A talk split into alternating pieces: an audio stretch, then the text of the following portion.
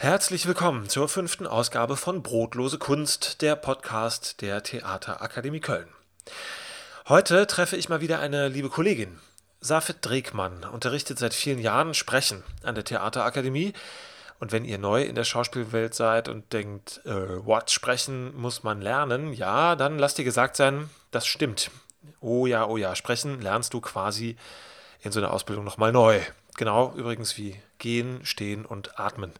Aber dazu machen wir mal eine Grundlagen-Spin-Off-Folge hier im Podcast. Zurück zu Safet. Sie leitet die Fachgruppe Sprechen an der Theaterakademie.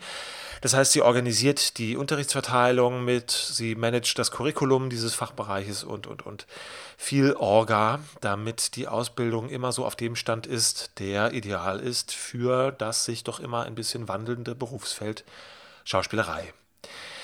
An der Theaterakademie Köln arbeiten fünf Menschen im Fachbereich. Das ist bei uns äh, definitiv ein Hauptfach. Passiert ja doch relativ viel im Schauspiel über die Sprache. Äh, und dieses Fach haben die SchülerInnen bei uns auch von dem ersten bis zum achten Semester durchgehend, überwiegend in Einzelunterricht. Das ist nicht so ganz leicht, das Sprechen, das könnt ihr euch vielleicht denken. Und was ich hier meine, ist gar nicht unbedingt ausgefeilte Sprachkunst mit komplizierten klassischen Gedichten oder sowas. Nein, das Schwierige am Sprechen ist ja zu wissen, was man da tut. Ich meine, wenn ihr schon mal ein Memo von euch zum Beispiel abgehört habt, dann kennt ihr das bestimmt, dass ihr denkt, oh Mann, wie höre ich mich denn an? Ist das wirklich meine Stimme? Da seid ihr ganz richtig. Man hört sich selbst ganz anders, als die anderen einhören. Und die Stimme mal ganz ungewohnt einzusetzen, kostet am Anfang wahnsinnig viel Überwindung ist die Stimme doch etwas ganz, ganz Intimes, etwas, das uns persönlich auch sehr stark ausmacht. Und um hier mal ein bisschen Licht ins Dunkel zu bringen und vor allem ein absolutes Spezialfach bei uns zu beleuchten, was das ist, erfahrt ihr im Gespräch, bin ich mit Safet in der Bibliothek der Theaterakademie Köln verabredet. Ohren auf für Safet Dregmann, Sprecherziehung und Selbstmanagement.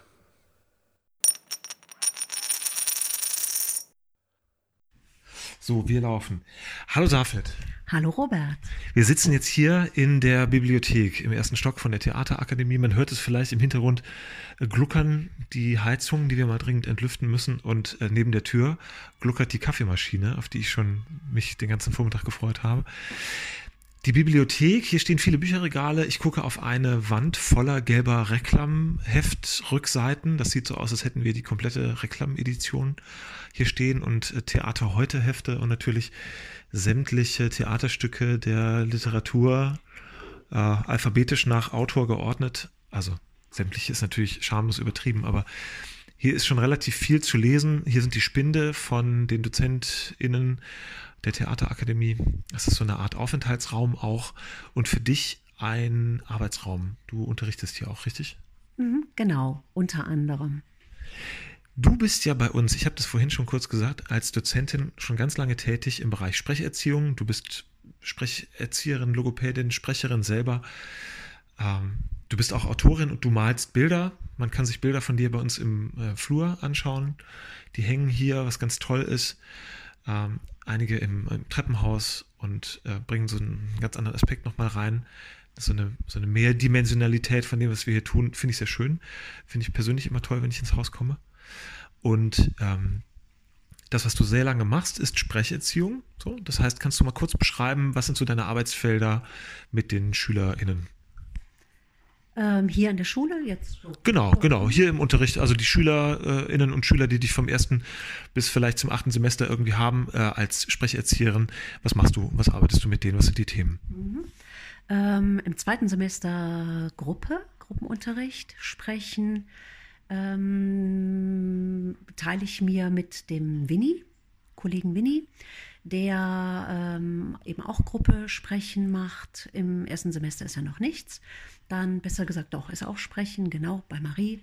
Ich ähm, habe den Schwerpunkt, ähm, ja, mit Text zu arbeiten, in die ersten Schritte zu gehen, klar, nebst Stimme und äh, Aussprache auch, aber angebundenes Sprechen, Subtexte, Präsenz, also wirklich Sprechen zu sich zu nehmen und äh, natürlich in eine Deutlichkeit zu kommen und einfach auch noch, ähm, ja, mit Text zu arbeiten, erste Schritte. Ja, also das, was, was wir so versuchen, bis zur Zwischenprüfung zu einer Art von Geläufigkeit zu bekommen, dass man danach, korrigiere mich gerne, wenn, wenn das jetzt falsch ist, was ich erzähle, aber dass man danach ein bisschen stärker noch mit Verfremdung mit der Stimme arbeiten kann. Das heißt, äh, so äh, sehe ich das irgendwie zur Zwischenprüfung müssen die finden, was ist mein natürlicher eigener Ton? Wie kann ich den so einsetzen, dass ich mit Texten, die jetzt auch nicht von mir sind, wie zum Beispiel Theatertexte, wie Skripte, ähm, Texte fürs Sprechen äh, mit verschiedenen Medien, dass ich die so rüberbringen kann, dass man das Gefühl hat, ah, ich lerne irgendwie die sprechende Person auch ein bisschen persönlich kennen. Ich habe einen Eindruck davon, da ist ein Körper, den kann ich mir vorstellen, der klingt und der Sprechende äh, hat ein Gefühl von Authentizität beim Sprechen. Ist das so ein bisschen richtig? Mhm, genau, genau, ja. Und natürlich dann eben auch ähm, sich Zeit nehmen im Sinne, das Wort in sich wirken lassen, mit sich in Kontakt sein und mit dem Publikum in Kontakt sein. Das ist auch noch ein ganz wichtiger Aspekt dabei. Genau. Dann unterrichtest du aber auch SchülerInnen in den höheren Semestern und ähm, erzähl uns doch mal so ein bisschen, wie sich deine Arbeit dann im, im Einzelunterricht verlagert. Mhm.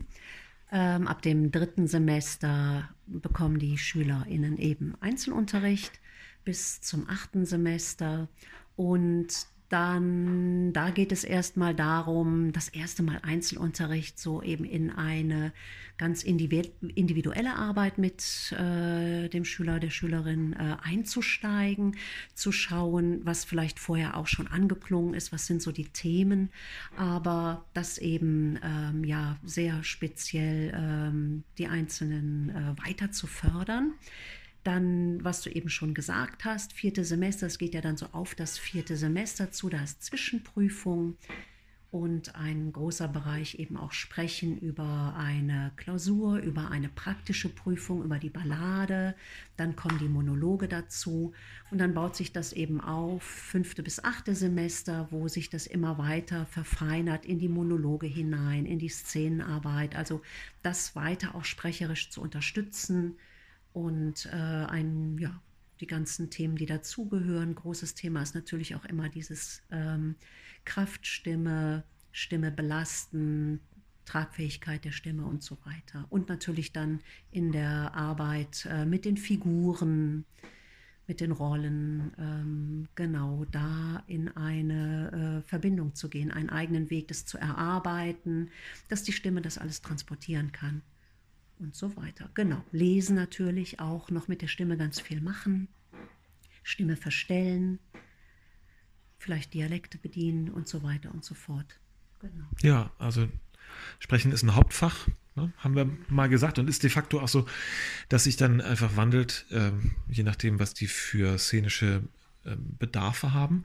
Und das ist jetzt ein bisschen Überleitung mit dem Holzhammer, aber äh, warum ich da so nachgefragt habe, ja, weil wir, wir sprechen ja häufig darüber, dass wir, dass wir sehr nah dran sind an den, an den Schülerinnen und Schülern, dass wir vielleicht, wenn wir da, wo wir uns entscheiden können, weniger gucken, was ist jetzt Kanon, was muss jetzt in diesem ähm, Ausbildungssegment äh, vermittelt werden, sondern was braucht der Schüler, was braucht die Schülerin jetzt gerade? Natürlich dabei zu schauen, dass bis zu einer bestimmten Hürde wie Zwischenprüfung oder Bühnenreifeprüfung der Kanon auch abgearbeitet wird und das Curriculum, aber dass man halt immer gucken muss, dass die Entwicklung äh, einer Schauspielerpersönlichkeit ist so, so divers, hängt halt natürlich von dem, dem, Menschen ab, mit dem man arbeitet. Und das bezieht sich ja sicherlich auch beim Sprechunterricht so ein bisschen auf die Gewichtung, was, was tut ihm oder ihr jetzt gerade gut. So, was mich dazu bringt, dass, äh, wo ich schon mit den Hufen scharre, über ein ganz wichtiges Thema zu sprechen, was, wie ich finde, ähm, die Arbeit, die wir machen, unterscheidet. Nach, zumindest nach meinem Kenntnisstand von vielen anderen Institutionen, mit denen ich mich so beschäftige. Es gibt nämlich ein Fach bei uns, das hast du ähm, erfunden, das hast du, also das, den Begriff, den kennt man schon, aber ähm, wie wir ihn hier verwenden, wirst du uns gleich erzählen. Das, würde ich sagen, ist äh, eine Erfindung tatsächlich von dir aus der Arbeit. Da bist du ähm, nach meinem Empfinden, wir haben ja viel schon darüber geredet, auf einem Pionierfeld unterwegs. Das heißt Selbstmanagement. Das klingt jetzt so nach BWL und nach äh, Management-Lehrbüchern, wie maximiere ich mich und wie gehe ich morgens um fünf joggen, damit ich dann die Kinder äh, in den Kindergarten bringe und dann auch noch pünktlich zum Meeting komme. So ist das gar nicht gemeint. Wie meinst du Selbstmanagement für Schauspielerinnen und Schauspieler? Mhm, Im Sinne eines emotionalen Selbstmanagements. Ähm, genau. Das heißt, in diesem Unterricht, wie du schon gesagt hast, der hat sich äh, entwickelt ähm, aus dem, was ich vorher auch so gemacht habe und dann ähm, vor einigen Jahren, genau, dann hast du ja die Schule übernommen, dann haben wir uns zusammengesetzt, dann war ja auch nochmal so dieser Gedanke, was ist eigentlich das Tolle an den Leuten, die hier hinkommen, hier ihre Ausbildung machen an einer freien Schule, wie können wir die Potenziale da noch besser rauskitzeln und, und fördern und unterstützen. Ähm, und da ich da in meinem eigenen Berufsfeld sowieso mit sehr vielen Dingen schon selber unterwegs war, ähm, lag das für mich sehr nahe, da irgendwie so zu gucken. Und das hat sich eben dann als äh, emotionales Selbstmanagement ähm, so herauskristallisiert und entwickelt und ist ein Unterricht, mh, hm, der die SchülerInnen unterstützt, so ich sage jetzt mal in eine gesunde, vitale äh, Kompetenz im Umgang mit den eigenen Gefühlen, Emotionen, ähm, zu kommen in Hinblick auf eine, ich sage jetzt mal, äh, gut, äh, gute Künstlerpersönlichkeit auch in die Zukunft hinein, um ähm, ja da auch sehr vital den eigenen, die eigene Arbeit zu kreieren. Da sind die Schüler, Schülerinnen ja darauf angewiesen auch nachher in den zukünftigen Berufsfeldern und aber eben auch ähm, ja, dazu gehört auch Kreativitätstechniken, ähm, miteinander, sage ich mal, anstatt gegeneinander. Ähm, was sind realistische Ziele? Und vor allem eben immer wieder auch dieses ähm, sich selber einschätzen, was sind die eigenen Wertungen, wie kann man damit arbeiten, um konstruktiv damit umzugehen und sich selber zu unterstützen. Was sind noch Themen? Ja, Selbstwirksamkeit ist ja auch so ein gängiges Schlagwort. Eben auch im Sinne, was kann ich bewegen, um mein Umfeld zu gestalten? Gerade wahrscheinlich auch im Hinblick, je nachdem, wo später gearbeitet wird, ähm, ne, an Institutionen. Was ist da an, an Enge auch äh, bürokratisch in so einem Theaterapparat oder so vielleicht auch vorgegeben? Was kann ich selber trotzdem machen, um das für mich so zu gestalten? Dass ich mich noch ähm, gut fühle, ganz wichtig und natürlich hier auch. Und ähm, sind ganz viele Aspekte, die wir das schon thematisieren und den Schülern mitgeben. Genau, enge bürokratisch hast du jetzt gesagt am Theater und wir erleben ja gerade eine Phase, in der sehr bewusst mit Machtstrukturen äh, umgegangen wird und gleichzeitig, glaube ich, ist allen klar, das ist noch längst nicht so weit, dass man irgendwie davon reden kann, dass sich flächendeckend groß was verändert. Aber das Bewusstsein ist so da. Das heißt, es ist ja nach meinem Empfinden nicht nur eine Enge, die bürokratisch da ist, sondern häufig auch eine Enge emotional, beziehungsweise bei der Frage, wo kann ich mich künstlerisch einbringen?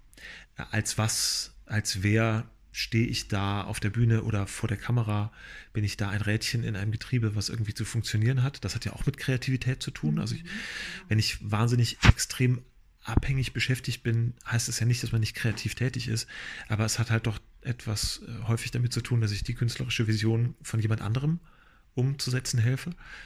Oder gibt es die Möglichkeit, eigene kreative Freiräume zu nutzen, wie du gerade gesagt hast, zum Beispiel vielleicht auch in hierarchischen Strukturen, aber um das vielleicht auch nochmal aus unserem Schulkonzept heraus zu begründen, mhm. ja auch äh, dahingehend, dass man sagt, ich kann ja auch ohne, dass ich ein Teil, ähm, ein, ein weisungsgebundenes Teil einer solchen Struktur bin, kann ich ja selber kreativ werden, indem ich selber Strukturen schaffe, indem ich eine Gruppe gründe, indem ich ein Ensemble aufmache, indem ich ein Theater aufmache, indem ich äh, ähm, selber anfange, Filme zu drehen, Drehbücher zu schreiben. Mhm. So, das Jetzt sehr grob zusammengefasst, das ist natürlich nicht so einfach, wie es jetzt klingt. Aber ähm, bei uns an der Schule ist ja vorne so ein roter Banner, da steht drauf nur Mut. Das haben wir ja irgendwie mal gefunden als, als so eine Art Claim. Äh, geht für mich da in die Richtung, äh, dass man Mut macht. Und äh, hier hören ja vielleicht auch einige zu, die überlegen, ah, mh, Schauspielschule wird mich schon interessieren, aber kann ich das denn irgendwie überhaupt? Ähm, ich habe da vielleicht zu viel Schiss vor, überhaupt zum Vorsprechen zu gehen. Erzähl uns doch mal ein bisschen, wie die Arbeit mit dem ersten Semester oder den ersten Semestern so ist. Wovor haben die so Angst? Was sind so Themen für die oder was sind Schwierigkeiten? Wo erlebst du die in einer, in einer Situation, wo die einen Support brauchen und wo sie vielleicht viel ähm, empfindsamer auch sein dürfen, als sie selber, als sie selber meinen? Mhm. Ähm, die meisten kommen ja doch ähm, aus der Schule oder vielleicht auch ähm, aus dem Studium, vielleicht auch schon Berufsausbildung und Berufserfahrung.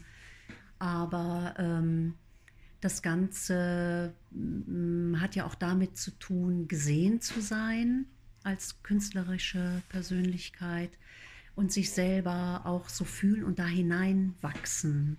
Und ähm, da, glaube ich, holen wir die Schüler ab.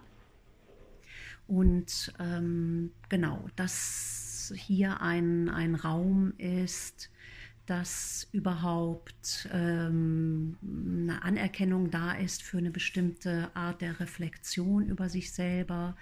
Ähm, auch dieses ich, Anderssein, ich bin anders und da kommen die ja auch oft so ein bisschen so wie so äh, Tiere hier an, die ihre Wunden noch lecken, weil Schule und auch Uni oft eben dieses Leistungssystem ist. Ähm, nicht, dass wir jetzt auch bestimmte Leistungen nicht wollten von den Schülern, wollen wir auch. Aber ähm, dieses ähm, Anerkennen der, der Einzelpersönlichkeiten, dass jeder einen eigenen Umgang mit sich selber hat, einen ganz speziellen und äh, genau, da sagen wir eben nur Mut, verlass dich darauf, äh, wie du gestrickt bist und du musst einfach wissen, wie du gestrickt bist. Und das ist ja auch das, ähm, was du eben, du hast ja so einen Bogen geschlagen, so von wegen später arbeiten und in Institutionen, weil diesen Mut, den braucht man ja auch immer, um, egal wo man sich gerade etabliert, immer wieder zu prüfen, ist das für mich noch stimmig oder nicht? Was kann ich jetzt machen? Also so, wo geht es äh, bei mir als Persönlichkeit gerade weiter? Und das ist so durch die ganze Entwicklung, ob das jetzt die Ausbildung ist oder später der Beruf. Und in meiner Arbeit, ich arbeite ja auch mit vielen äh, Künstlern und kreativen Menschen im Bereich äh, Lampenfieber da kommt auch dann eben, äh, greift dann eben auch die Unsicherheit, gerade an Veränderungsprozessen, wo man selber dabei ist, sich zu verändern und das System um einen herum aber eben noch das ist.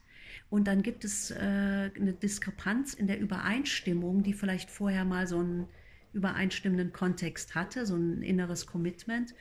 Und das muss man immer wieder überprüfen. Und das bringen wir den Schülern bei, also auch in so einer kritischen Haltung. Und ähm, ähm, sich wieder einzuordnen und konstruktiv zu sein damit. Und da, äh, ja, unterstützen wir die Schüler, mutig zu sein damit. Jetzt stelle ich mir vor, du hast da äh, zwölf Erstsemester sitzen, die du so abholst, dann hast du es doch mit zwölf mitunter total unterschiedlichen Perspektiven zu tun, die du in so einem in so einem Fach Selbstmanagement irgendwie unter einen Hut bringen musst. Wie schafft man das? Also was sind so Methoden, was sind so äh, Handwerkszeuge, mit denen du arbeitest, um die dahin zu bringen, ihre Einzigartigkeit zu, äh, zuzulassen und äh, sie dabei zu unterstützen, dass sie dabei bleiben können und gleichzeitig aber auch gewisse Techniken sich aneignen, um auch in Systemen funktionieren zu können. Das ist ja immer so ein Spagat. Ähm, was sind so Methoden, was sind so Mittel, mit welchen Arbeitsweisen hast du es da zu tun? Mhm. Ähm, Im Moment arbeite ich am Anfang des Semesters sehr stark damit, auch erstmal so zu, auf die Ressourcen oder ähm, Verschiedenartigkeit hinzuweisen, über, ähm, dass wir kreativ auch arbeiten, über Musik, ähm, über ähm, ja, Aufgaben, die sie lösen, wo sie dann gegenseitig auch ähm, sich feedbacken und so dieses, was bist du als, äh, was sehe ich in dir äh, an Einzigartigkeit in deiner Persönlichkeit, dass sie das ähm, dann eben auch hören, wie sehen die anderen mich und eine Unterstützung bekommen, auch bestimmte Dinge erstmal in sich zu erkennen. Und dadurch kommt so eine ähm, gemischte Gruppe ähm, zusammen. Also das ist gerade das Tolle, zu sehen, wow, hier sitzen so viele ganz total unterschiedliche Menschen und äh, aber irgendwas bewegt uns, irgendwas Ähnliches bewegt uns und dann, dann ist der nächste Schritt eben auch zu gucken, ja, was ähm, brauchen wir denn auch an Support, so wie wir aufgestellt sind. Da gibt es eben verschiedene Techniken. Ich arbeite zum Beispiel auch mit der Technik des Klopfens aus der energetischen Psychologie. Ähm, was macht mich stark und ähm, ja, ich thematisiere eben auch so, dass um die äh, Schüler, Schülerinnen dann eben auch in Reflexion zu führen, wie sie mit sich arbeiten können. So, also verschiedenste Übungen. Ähm, so. Ja, so, das ist gerade mein Eindruck, dass über diese, diese, ähm, diesen Perspektivwechsel hin zu sich, guck mal, wo du stehst, wo du herkommst, was du so vielleicht schon gemacht hast für eine, für eine Ressource schon hast, die ein erster Schritt ist hin zu so einem künstlerischen Bewusstsein, dass da wieder ganz starker, starker Gruppe, Gruppengedanke entstehen kann. Ist das richtig? Genau, ja, das ist richtig, richtig toll, auch immer in dem Unterricht. Ich liebe das, weil ähm, das kann man in einer Gruppe noch viel, viel, viel besser als in der Einzelarbeit. Was da entstehen kann, dass jemand, äh, ich sag mal so, die Kokosnuss auf den Kopf fällt oder so, dass da dieses Gefühl entsteht, ich bin, ich bin genau richtig und eine Ahnung von sich und sich eben einzusortieren in ein Ganzes, was eben auch, ähm, ja, wo man richtig ist. Also haben wir heute noch, ich komme eben aus dem äh, Selbstmanagement-Unterricht, so dieses äh, Daseinsberechtigung. Also was macht Selbstwertgefühl und Selbstachtung? Und das ist immer auch so ein Gefühl für die eigene Daseinsberechtigung. Und das hat immer was damit zu tun, ähm, in einem wahr, wahrhaftigen Gefühl mit sich selber zu sein und zu wissen, darüber bin ich irgendwo verankert. Und die kommen ja auch aus, aus Situationen, wo sie sich eben mit dem, wie sie sind, nicht verankert fühlen. Und genau, das ist äh, super in der Gruppe. Also das kann man eigentlich ähm, fast so in der Form nur in der Gruppe herstellen. So. Du hast gerade noch was ganz Spannendes angesprochen, das kenne ich auch, das hast du mir mal gezeigt vor vielen Jahren, das Klopfen. Mhm. Und ähm, lass uns doch da nochmal drüber sprechen, weil ich das irgendwie total faszinierend finde. Ähm, das klang für mich am Anfang, als ich das zum ersten Mal gehört habe, was das ist, äh, oder damals noch, was das sein soll, ich hatte noch keinen Begriff, klang das für mich irgendwie wahnsinnig esoterisch und dachte, es hat so viel mit, mit Glauben äh, oder so zu tun, daran, dass irgendetwas funktioniert. Dann hast du mir das mal gezeigt und ich musste sehr schnell feststellen, wow, das funktioniert, das ist ja ganz spannend. Erklär uns doch mal dieses Klopfen, was das ist und wie das funktioniert. Also so in Grundlagen. Mhm. Genau, genau. Ähm, energetische Psychologie deswegen, weil es eben äh, mental, also man arbeitet mit sich selber mental, schaut, wo bewege ich mich gerade mit meinem eigenen Denken, mit meinen Gefühlen, Emotionen. Und gleichzeitig klopft man Punkte, die liegen auch auf dem Meridiansystem. Ähm, dass daher kommt das auch so, ich sage jetzt mal vor 10, 15 Jahren, da kam das vielleicht auch immer, wurde das immer so in so eine esoterische Ecke gesteckt. Mittlerweile ist es auch geforscht und ähm, sozusagen verwissenschaftlicht, hat auch ganz andere Wirkhypothesen, also nicht nur diese energetische. Ähm, und man klopft bestimmte Punkte an im Gesicht, unterm Schlüsselbein, an den Rippen und an einer Hand, es ist egal welche. Und durch dieses Klopfen passieren Prozesse im Gehirn, während man ja sein Problem oder seine Befindlichkeit für sich gerade thematisiert.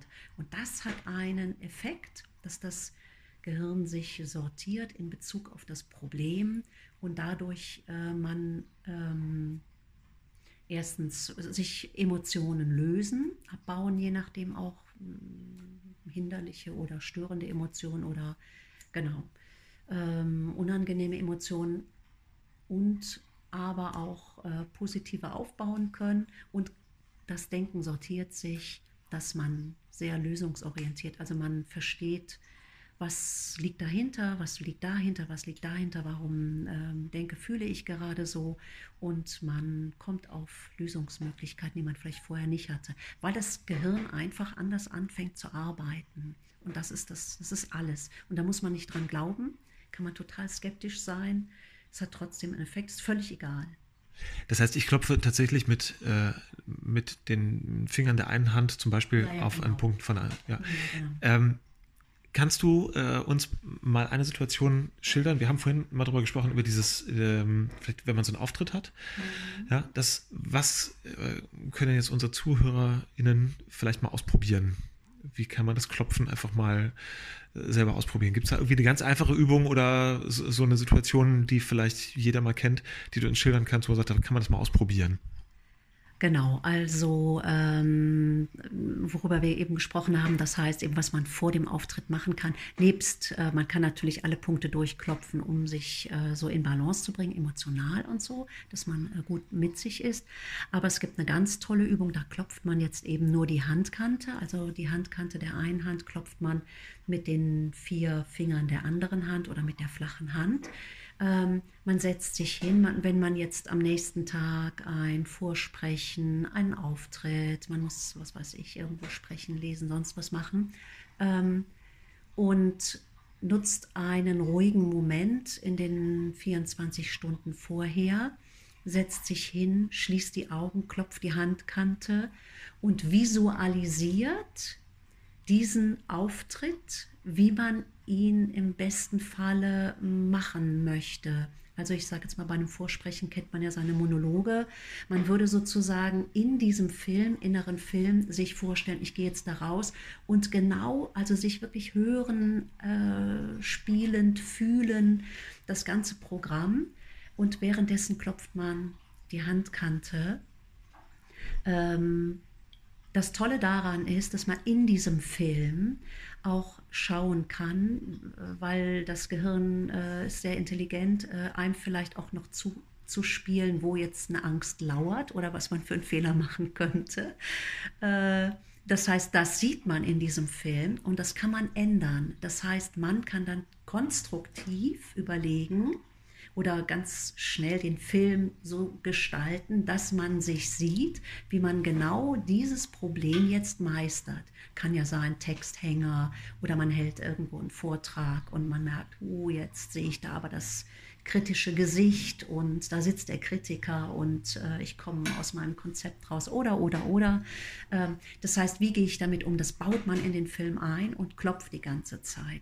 Das Tolle ist daran, dass ähm, das abgespeichert wird, anders als ähm, gefühltes äh, Wahrnehmung des ganzen Körpersystems einer inneren Wahrheit, weil man hat das ja entspannt gemacht und in diesem Film hat man es ja auch gehandelt und geschafft.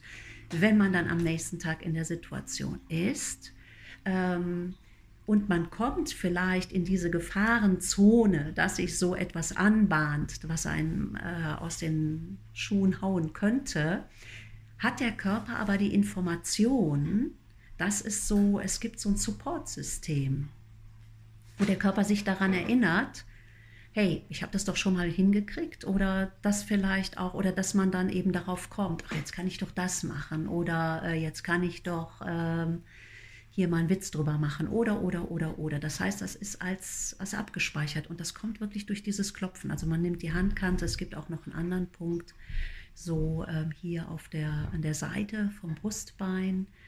Ähm, genau, aber Handkante funktioniert prima und das hat, da sieht man einfach diesen Effekt von der Kombination. Ich arbeite mental, um mich stark zu machen und gleichzeitig den Körper mit einzubeziehen. Und das ist die Übung.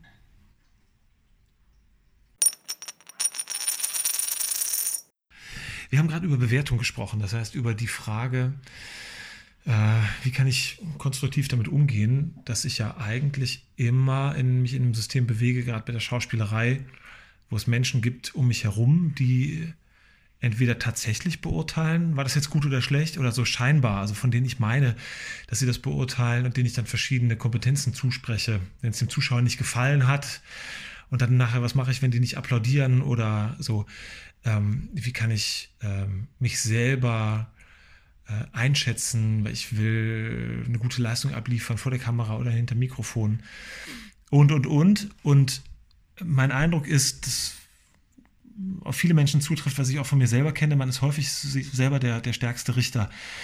hat die größte, den größten Einfluss darauf, ähm, wie mein Ergebnis ist, ob ich das selber gut finden kann, was ich mache oder, äh, oder nicht. Na? Ne? Und ich kenne es von mir, dass ich dann manchmal so einen Knoten im Kopf habe, dass ich denke, ich weiß gar nicht genau, ob ich jetzt eine gute Leistung abliefere.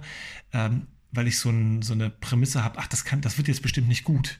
Ich fühle mich irgendwie nicht so oder ich habe das Gefühl, ich bin schlecht vorbereitet oder so, dass ich dann denke, das kann ja eigentlich gar nicht gut werden. So, und dann wird es halt auch nicht gut. Oder die Sorge ist, dass das dann genau passiert. Mhm. So, was sind deine Erfahrungen mit dem ersten Semester, wenn die jetzt ankommen?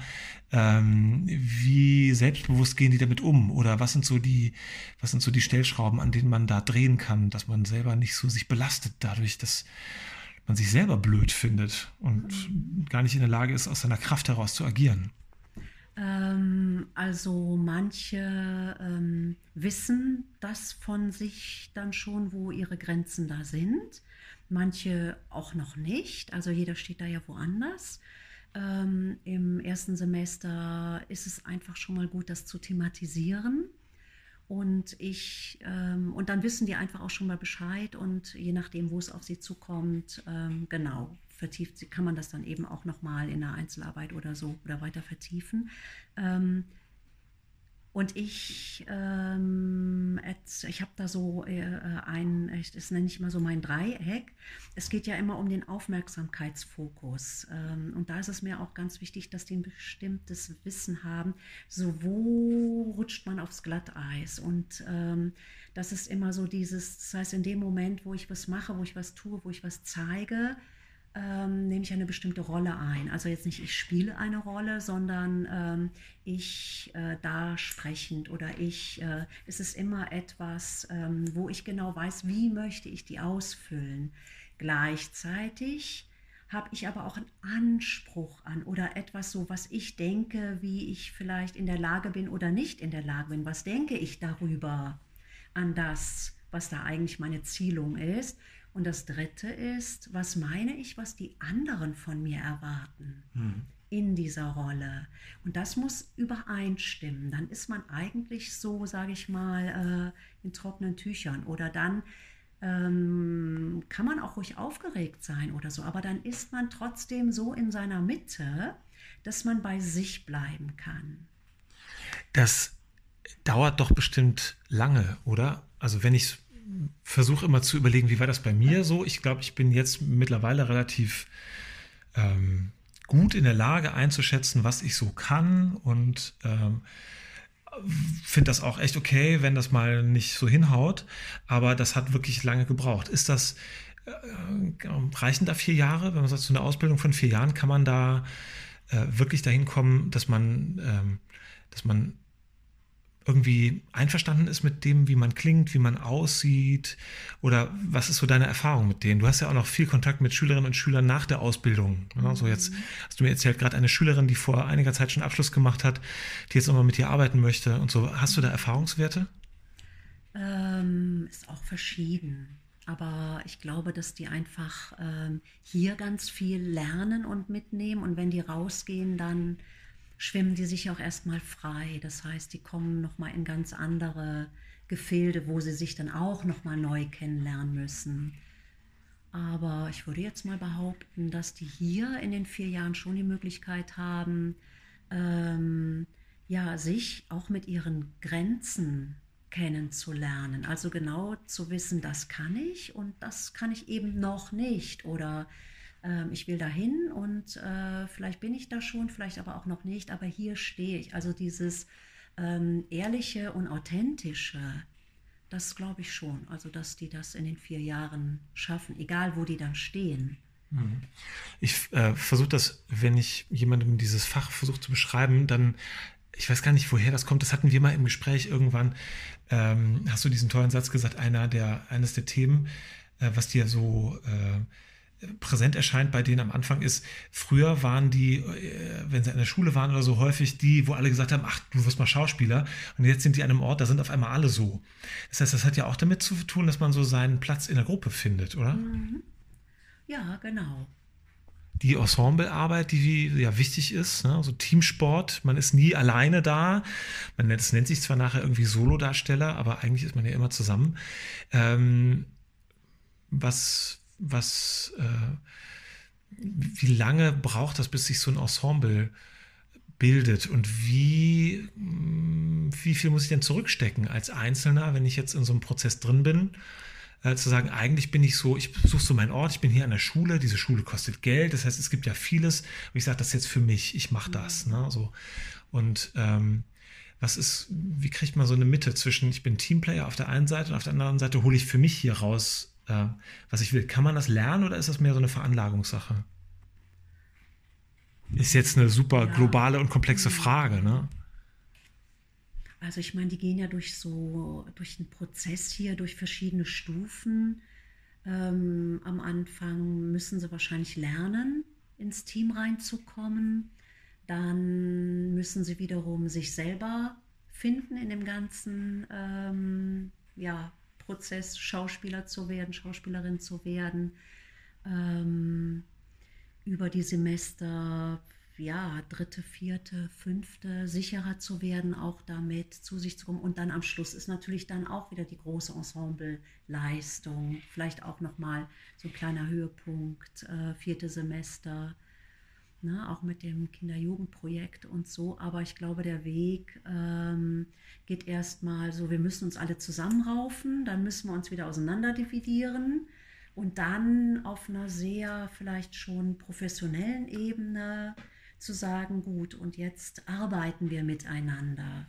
Ne, wie manche dann auch sagen, wir müssen uns nicht lieben, aber wir finden Weg äh, in der Verschiedenheit äh, gut miteinander das Beste zu produzieren. Ja, das ist im besten Fall dann schon eine sehr erwachsene äh, Haltung, ne? dass ich sage, ich äh, ist jetzt nicht so wichtig, ob wir uns persönlich mögen, aber ich kann dich akzeptieren als Künstlerin oder Künstler, der oder die mit mir jetzt zusammen zusammenarbeitet. Ähm, was ich häufig schwierig finde, da denke ich auch viel drüber nach, wie man damit umgehen kann, ist diese Nähe, also die Frage von Nähe und Distanz auch beim Unterrichten. Ne? Weil es gibt ja dieses, auch gerade in der Schauspielerei, dieses allgemeine Du.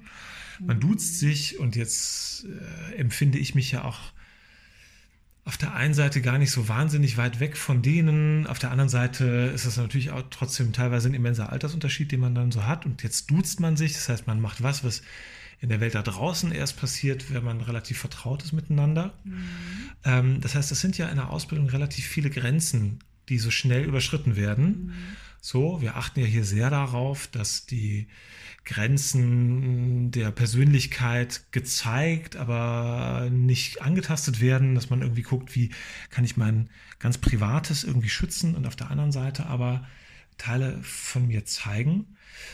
Ähm, und diese Form von, von ja, Nacktheit, die man dann jetzt im übertragenen Sinne empfindet, häufig in der Schauspielerei. So, was kann ich da ähm, was, was brauche ich da als Schauspielschüler, wenn ich anfange? Das ist ja häufig was, viele sehnen sich danach, die wollen sich zeigen, sonst wären die nicht auf einer Schauspielschule. Ne? So, aber gleichzeitig ist es ja so, dass man sehr schnell verletzlich ist, sich angreifbar fühlt. So, das heißt, ähm, ich weiß gar nicht genau, ähm, was, was erlebe ich vielleicht in dem Moment, wo ich was zeige von mir in so einem Ensemble. Und gibt es ähm, so eine Art Grund, ähm, ist vielleicht das falsche Wort, aber Grundfähigkeit, wo du sagen würdest, die braucht man äh, als Schauspieler neben Talent, also neben der künstlerischen Befähigung, die man irgendwie hat, die ist schwer zu messen. Das ist so das, wo man hinterher im Vorsprechen sagt, ja, da haben wir es mit einer Künstlerin oder einem Künstler zu tun. Aber wenn du einen Wunsch hättest, sagen würdest, ich würde mir wünschen, das bringt jeder in der Persönlichkeit mit in so eine Ausbildung. Also von deiner, aus deinem Fach heraus gesehen, was ist so das Wichtigste für die Menschen, die da in Ausbildung kommen? Lange Frage jetzt, aber ja, ich hoffe, du weißt, genau. was ich meine. Ich, äh, also, ähm, ich glaube, das, was ich da oder wenn ich es als Wunsch formuliere, dann, dann ist es eigentlich, weil ich es hier entdeckt habe. Ähm, und für mich ist das schon da. Also jedes Mal sehe ich das auch im ersten Semester, wenn die dann kommen, ähm, was sich hier so für Persönlichkeiten sammeln. Und ähm, das, das, das, da hat man dann immer das Gefühl, so willkommen im Club. Und das sind dann eben schon Menschen, die äh, auch, äh, egal wie jung die sind, aber schon ein Stück Weg hinter sich haben, wo sie sich wahrscheinlich da in den Umfeldern, in denen sie sich bewegt haben, dass sie sich da schon immer exotisch äh, gefühlt haben und ähm, exotisch so genau gefühlt haben und ähm, dass sie hier ankommen und froh sind und äh, ja, darüber schon merken, hier bin ich an einem Platz, wo ich hingehöre, mhm. auch wenn ich es nicht gewöhnt bin, hier äh, erstmal äh, mich so zu öffnen oder das, das muss ich erstmal lernen. Ähm, aber ähm, hier zu sein und zu merken, da sind die anderen, die sind anders und trotzdem auch ähnlich und äh, sich darüber auch kennenzulernen und sich vielleicht auch genau zu trauen, darauf zu machen. Und ich finde, solche Leute kommen hier einfach zusammen, die einen bestimmten Blick haben auf sich selber schon. Das bringen die mit auf die Gesellschaft, auf das, dass sie was bewegt, dass sie was schaffen wollen, dass sie was, dass sie auch eine bestimmte politische Haltung haben und so. Also ich finde, solche Leute landen hier irgendwie und das finde ich super. Ja, dass, dass diese, die Frage nach der, ähm, nach dem, was sie so persönlich einbringen, ne, das finde ich auch, also in Vorsprechen interessiert mich das ja auch sehr. Ich sage äh, dann immer so flapsig, schauspielerische Brillanz will ich gar nicht sehen im Vorsprechen, weil das kann man lehren, theoretisch. Klingt jetzt ein bisschen überheblich, aber was ich damit meine, ist das Handwerk, das, dafür sind wir dann ja da. Ne? Und die Frage ist, mit was für einer mit was für einer Persönlichkeit habe ich es zu tun? Und häufig ist es eine Frage, die, ähm, die die uns stellen, auch in der Anbahnung von so einem Vorsprechen. Die schicken uns eine Mail, sagen, hey, ich würde mal, mich, habe ein paar Fragen, ich interessiere mich für eure Schule. Habt ihr so eine Altersgrenze? Na, und formal haben wir die ja nicht. Also theoretisch kann erstmal jeder zum Vorsprechen kommen, egal wie alt oder wie jung. Ähm, was ist so deine Erfahrung mit dem Altersspektrum? Also ich, ich merke in der künstlerischen Arbeit, dass ähm, eine gewisse Mitte gut ist zwischen Lebenserfahrung auf der einen Seite und einer gewissen Naivität, so einer Jugendlichkeit auf der anderen Seite. Also Unbefangenheit und sich reinhauen, wie man das vielleicht mit 18, 19 leichter macht, ist cool, aber dann ist es manchmal ein bisschen flach was da mhm. kommt. Und auf der anderen Seite, wenn ich Menschen vor der Nase habe, wo ich denke, boah, das ist total spannend, die haben schon viel erlebt, mhm. Ist, sind die auch in der Persönlichkeit schon relativ safe. So, die sind dann schwer zu verunsichern, in Anführungsstrichen. Na, was ist so deine Erfahrung aus dem, aus dem Selbstmanagement? Ähm, ja, auch, geht auch in die Richtung. Und ich glaube, die, die jetzt wirklich sehr jung sind, ähm, für die ist es auch eine Herausforderung, dann direkt hier in diese Ausbildung zu gehen. Das ist ja doch eine hohe Anforderung an, ähm, ja, an, wie schon gesagt, sich zeigen oder sich stellen oder äh, sich betrachten. Und da haben die es natürlich auch leichter, die da schon ein bisschen Erfahrung auf dem Buckel haben. Und ähm, ja, sich kennen schon ein bisschen und genau, das Leben auch äh, schon Dinge durchstanden haben und äh, genau. So ein paar Krisen, so ein paar Krisen schon hinter sich. Genau, genau. Ja, weil geht ja auch ein bisschen darum, dass wir hier so Krisen herbeiführen in der Arbeit. Mhm. Das heißt, ähm, die in Situationen bringen, wo sie, na, du hast vorhin schon mal angesprochen, an, dieses Wort an die, an die Grenzen ihrer Komfortzone kommen und in eine Range kommen, wo sie kein Konzept mehr haben, weil sie, es, weil sie da vorher noch nie waren. Mhm. Und dann merken, es tut sich jetzt nicht der Boden unter mir auf, sondern ich erlebe hier gerade ähm, was Neues. So. Mhm. Jetzt hast du die im ersten und zweiten Jahr in diesem Fach Selbstmanagement und du unterrichtest ja auch, ähm, du arbeitest ja auch als Sprecherzieherin mhm. hier. So. Ähm, jetzt Sprechen ist bei uns ja ein Hauptfach. Das sollte ja auch, glaube ich, so sein. Also, das ist ja eine bewegen uns in einer Branche, in der viel über die Sprache passiert in der Schauspielerei. Ähm, auch so eine ganz globale Frage ist vielleicht auch ein bisschen, also gemein groß so, aber wo würdest du die Verbindung ziehen zwischen ähm, dem, was du in Selbstmanagement machst und der Arbeit mit der Sprache? Wo sind so die Gemeinsamkeiten und wo geht es vielleicht dann auch auseinander? Wo, wo ändert sich die Zielsetzung in den beiden Fachbereichen vielleicht so auch im Verlauf der Ausbildung? Mhm. Ähm, das heißt, die müssen natürlich, äh, kriegen natürlich eine wunderbare Ausbildung äh, in Bezug auf Sprechen und Stimme, ähm, damit sie eben gestalterisch ähm, in den verschiedensten oder in die verschiedensten Richtungen hinarbeiten können, ob dann als Schauspieler, Sprecher und so weiter und so fort. Ähm, die Bereiche überschneiden sich eben an der Stelle, wo zum Beispiel ähm, persönliche Themen vielleicht noch hindern, dass die Stimme sich ganz öffnet, ähm, loszulassen in die Rolle hinein, ähm, was ja ganz dieses, was wir auch immer wieder sagen, dieses äh, Lösen und äh, die Stimme anzubinden an all, also diese, diese Themen. Ähm, und da gibt es eben auch, das sind auch Persönlichkeitsprozesse in diesem Erobern von dem Instrument. Da kommen die regelmäßig an, an, an Schwellen, wo sie auch mit ihrer Persönlichkeit eben weitergehen müssen, indem sich auch äh, sprecherisch nach außen weiter darzustellen. Und ähm, bei manchen kommen ja auch, äh, die kommen in Berührung mit Themen, die sie vielleicht gar nicht von sich kannten, die müssen verarbeitet sein.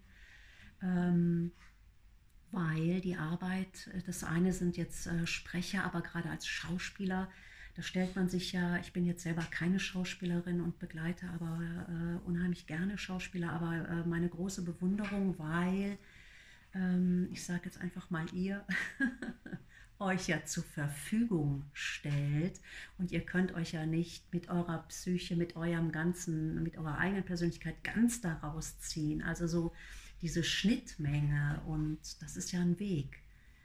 Und ähm, ich glaube, je sicherer man daran ist, zwischen ich selber und da ist meine Rolle, desto besser kann man das auch stimmlich und äh, sprecherisch ausfüllen und in die Vollen gehen und desto authentischer und angebundener ist das. Und da ist die für mich die Schnittmenge. Das heißt, es gibt immer wieder den Punkt, wo man in der Arbeit an so etwas kommt, wo man eben persönlich arbeiten muss.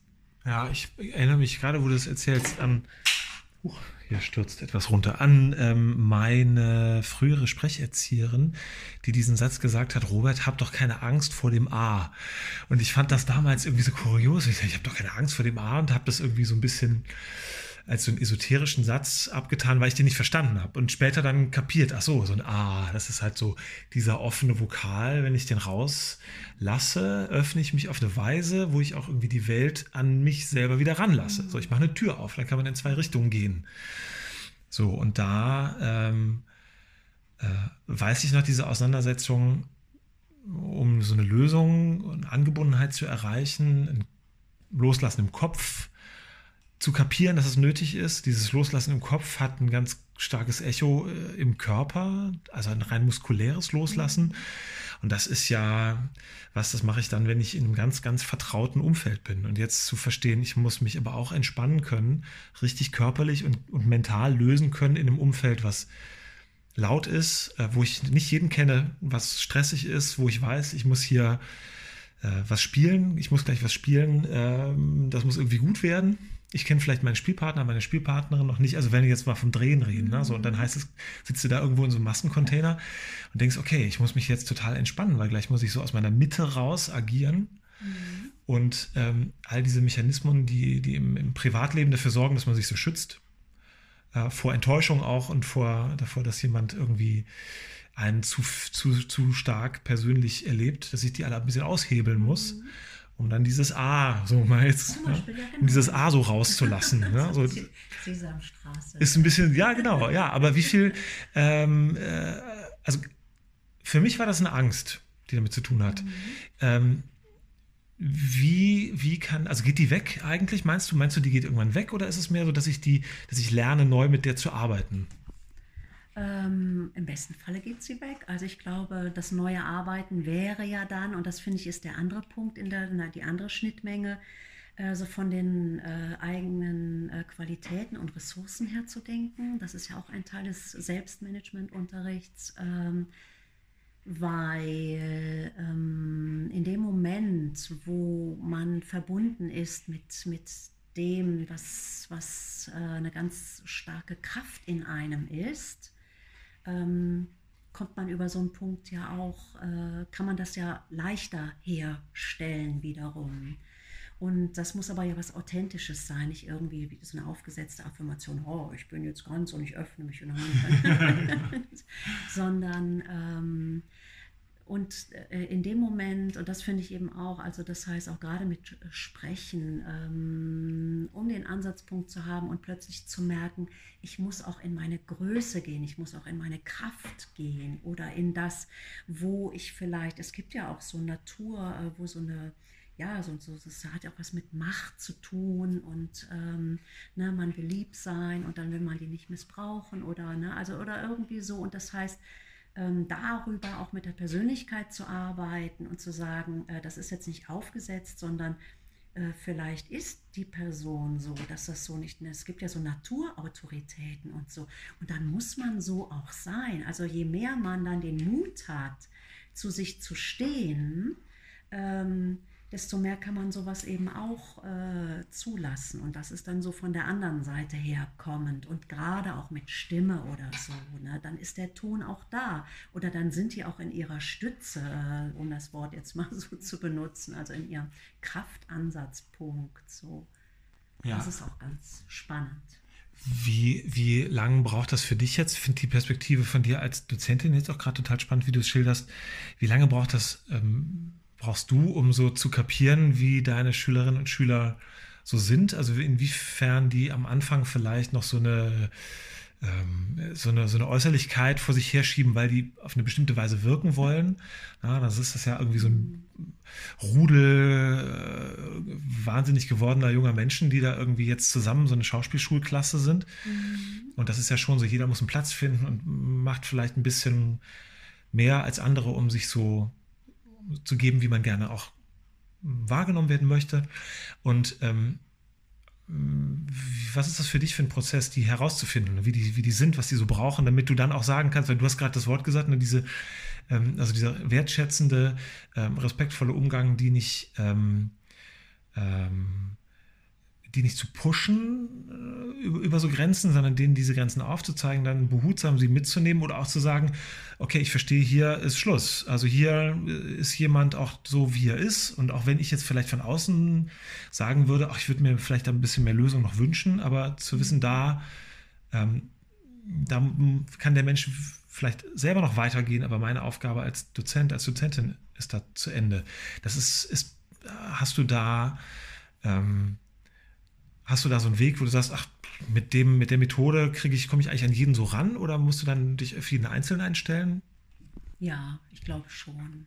Jeder ist da an einem anderen Zeitpunkt und äh, da muss ich mich auf jeden Einzelnen einstellen. Und ähm, ich sage mal so im Verlauf, äh, ich bin ja jetzt auch schon länger hier dabei, würde ich sagen, das thematisiert sich meistens dann so fünfte, sechste, siebte Semester. Vorher sind die doch noch sehr mit ihrem Instrument und so weiter beschäftigt, aber ähm, da geht das Ganze ja eine Spur tiefer und da fängt es an, auch nochmal sich so zu thematisieren. Ne? Also im Hinblick so auf die Ausbildung. Ansonsten natürlich jeder für sich an, an einer anderen Stelle, wo ähm, ja, genau, wo die Grenze vielleicht ist, wo man drüber kommt. Ich habe auch gerade, das ist schon ganz, ganz, ganz, ganz lange her, ähm, war ziemlich am Anfang, als ich hier angefangen habe, auch eine Schülerin mit einer unglaublichen Kraft. Ähm, und da war es auch so, die hat es immer so zurückgehalten. Und dann hat sie irgendwann auch gemerkt, so, ich komme jetzt als äh, Schauspielerin nicht weiter, wenn ich es nicht rauslasse. Ist ja auch so, kennt man ja auch so als Thema, äh, denke ich, äh, immer wieder tagtäglich irgendwo ähm, und dann eben auch so eine persönliche Geschichte zu wissen, war aus ihrer ähm, Vita ähm, eben auch dieses, dieser Gedanke, wenn ich die Kraft jetzt rauslasse, kann ich damit auch jemanden schädigen. Also das ist also so mhm. dieses ähm, ähm, zu, zu wissen, das passiert nicht, aber es kann ja so ein Gedanke sein kann einfach dieser Gedanke sein oder man hat mal irgendwas gesehen oder einen Film oder denkt man, oh, das will ich nie. Und dann fängt man an, das zurückzuhalten und dann eben diesen Weg zu gehen, zu wissen, ich muss das rauslassen, sonst komme ich nicht an den Punkt. Und äh, ja, genau, dieses Vertrauen, ne, sowas zum Beispiel. Und das, genau, ich würde sagen, gegen Ende der Ausbildung so. Ja, da diese vertrauensvolle Atmosphäre, ne, die du noch ansprichst, das ist ja auch, äh, finde ich, immer eine, eine der wichtigsten Sachen, dass man die immer so versucht herzustellen, dass die Menschen sich dann trauen, wie du gesagt hast, auch das alles rauszulassen, was in, in ihnen drin ist. Ne? man kann Menschen ja schon auch manipulieren und irgendwo an einen Punkt hin jazzen, wo man sagt, jetzt gib mal alles und hau mal raus, ne? ohne Rücksicht auf Verluste und berührt dann äh, vielleicht sowohl bei diesen Menschen selber Punkte, wo man sagt, eigentlich geht mich das als Dozent jetzt nichts mehr an, da bin ich eigentlich, überschreite ich schon eine Grenze, so zum Therapeutischen vielleicht. Und dieser Mensch entäußert sich dann auf eine Weise, wo man sagt, auch das ist fürs Umfeld jetzt auch vielleicht nicht, nicht gerade konstruktiv. Ja, und ich glaube, ähm, ich weiß nicht, wie du das siehst, aber ich glaube, das ist so was, damit müssen wir auf, in unserer Arbeit einfach leben, wenn man denen diese Prinzipien so erklärt, wie das so funktioniert. Dann, dann teilt man denen das ja auch mit, wo sie eventuell die Grenzen anderer auf eine Weise berühren, die dann nicht mehr so cool sind. Na, und da irgendwie einen Weg zu finden, zu sagen, trau dich doch. Ab einem gewissen Punkt es wird schon, wir sind ja auch da, um zu gucken, dass nichts passiert. Mhm.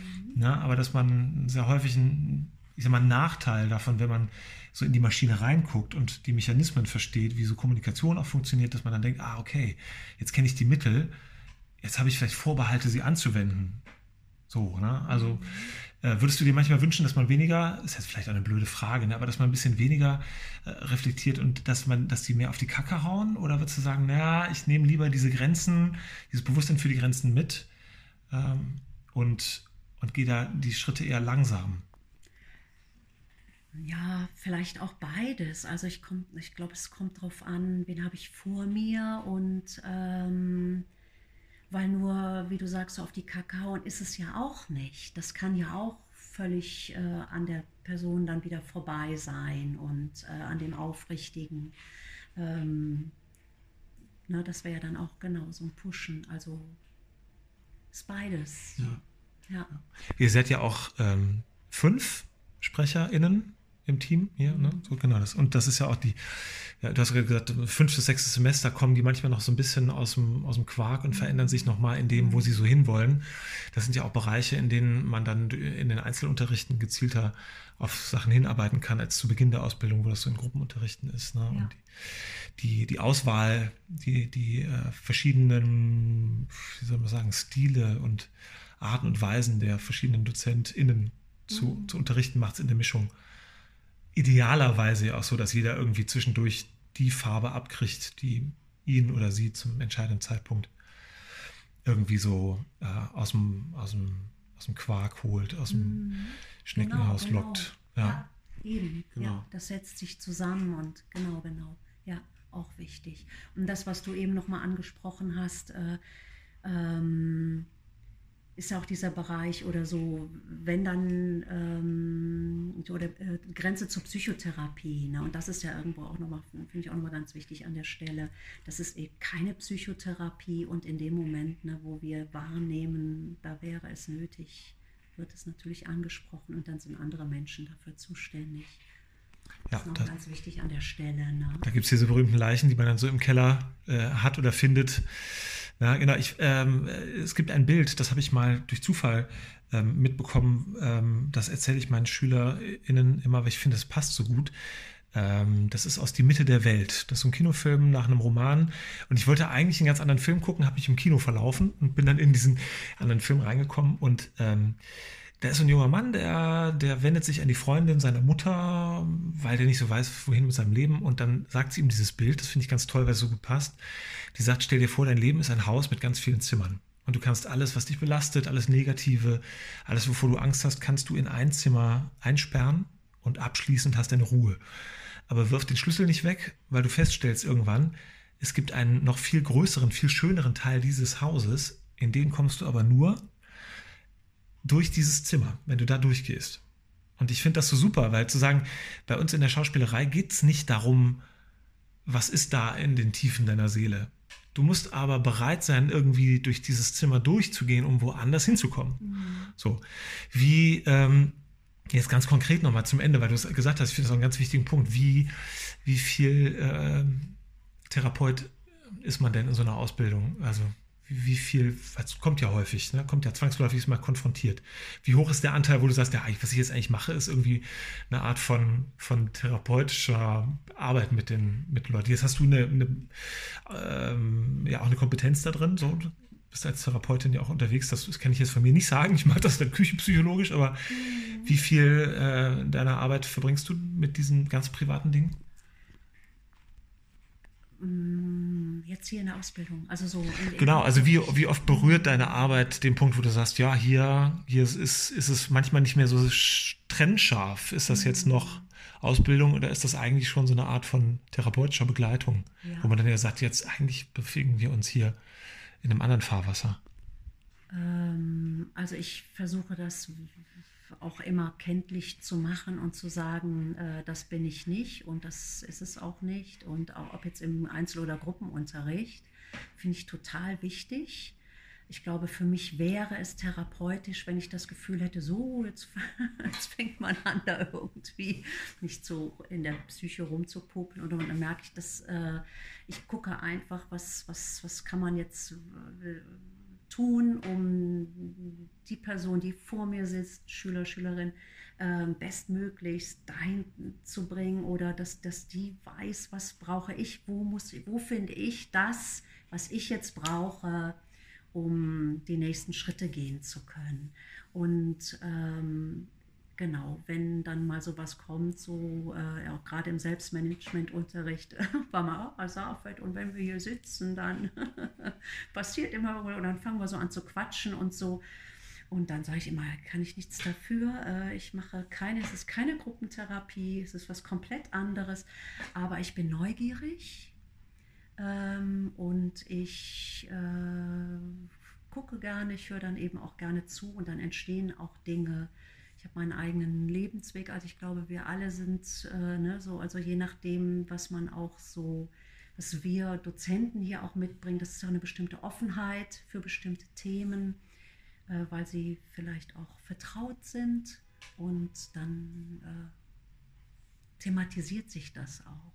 Aber ich finde die Grenze total wichtig, die auch sehr ähm, deutlich zu ziehen, wo die Grenze eben auch ist. So.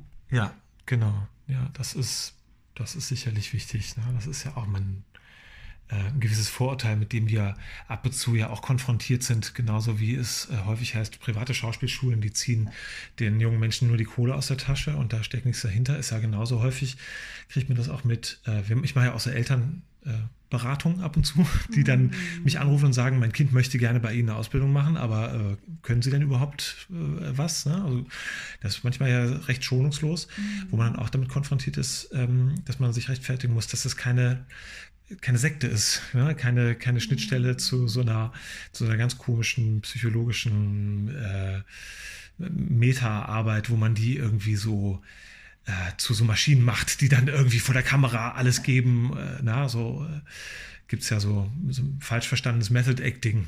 Mhm. Genau, ja, dass also die, die ähm, Kraft darauf verwandt wird, dass die SchülerInnen ihre eigenen Grenzen sehen und dann selber entscheiden. Dann gehen sie darüber oder gehen sie nicht. Und ich finde, wenn sie darüber gehen wollen, kann man sie dabei auch super unterstützen solange es immer im Rahmen ist des, des Mandats einer künstlerischen Ausbildung, äh, geht es ja schon auch darum, sich zu konfrontieren. So, ne? Aber mit dem, mit dem, was äh, auf der Bühne oder vor der Kamera dann passiert. Genau. Wenn du äh, vielleicht jetzt zum Schluss nochmal überlegst, die, du, du, machst das schon eine, echt eine Weile, also du unterrichtest hier schon lange und dieses Fach unterrichtest du auch schon. Ähm, und du hast ähm, ja auch Kontakt mit Schülerinnen und Schülern, die jetzt die Ausbildung schon verlassen haben, die dann äh, nochmal zu dir zurückkommen und sagen, Mensch, deine Arbeit, die hat mir so gut getan, da will ich gerne nochmal ein bisschen mit dir arbeiten. Ähm, hast du so eine so einen Tipp, wo du sagen würdest, aus der ganzen Arbeit mit diesem Selbstmanagement, was ich sehr, sehr wichtig finde für eine Ausbildung, äh, die Persönlichkeit, des Menschen, der so eine Ausbildung macht, Raum zu geben. Hast du so einen Tipp oder so, eine, so ein paar Tipps für die, die damit hadern? Ähm, soll ich so eine Ausbildung machen? Kann ich das? Traue ich mich das? Gibt es da irgendwie so, wo du sagst, jetzt, ist meine Quintessenz aus der Arbeit. Ne? Für viele ist ja die Frage, kann ich das überhaupt? Kann ich davon leben? Also der Titel des Podcasts halt brostlose Kunst. Ne? Also, kann ich davon leben? Meine Eltern sagen, äh, mach doch mal was Vernünftiges oder sowas. Na, was, äh, was würdest du da antworten? ja, ich kann ja nur sagen, ich finde das äh, absolut empfehlenswert, diese Ausbildung zu machen weil wenn ich die hier sehe, wie die ja als Persönlichkeiten heranreifen, dann weiß ich, dass die so viele verschiedene Möglichkeiten haben nach dieser Ausbildung, was sie machen können. Ähm, und genau, das heißt zu fragen, äh, lohnt sich das oder ist die völlig falsche Frage an der Stelle. Und es kommen ja auch viele hierhin, die andere Sachen gemacht haben, die scheinbar lukrativer vielleicht äh, in Zukunft äh, sein könnten, sollten, dürften, müssten, aber die todunglücklich da waren. Und ich glaube, das ist das Allerwichtigste. Also wenn die hier etwas finden, was sie bewegt, wo sie äh, in ihr Element kommen, dann besser geht's nicht. Das kann ich nur sagen an der Stelle. Was für ein schönes Schlusswort. Vielen Dank, Safit. Gerne. Danke dir, Robert.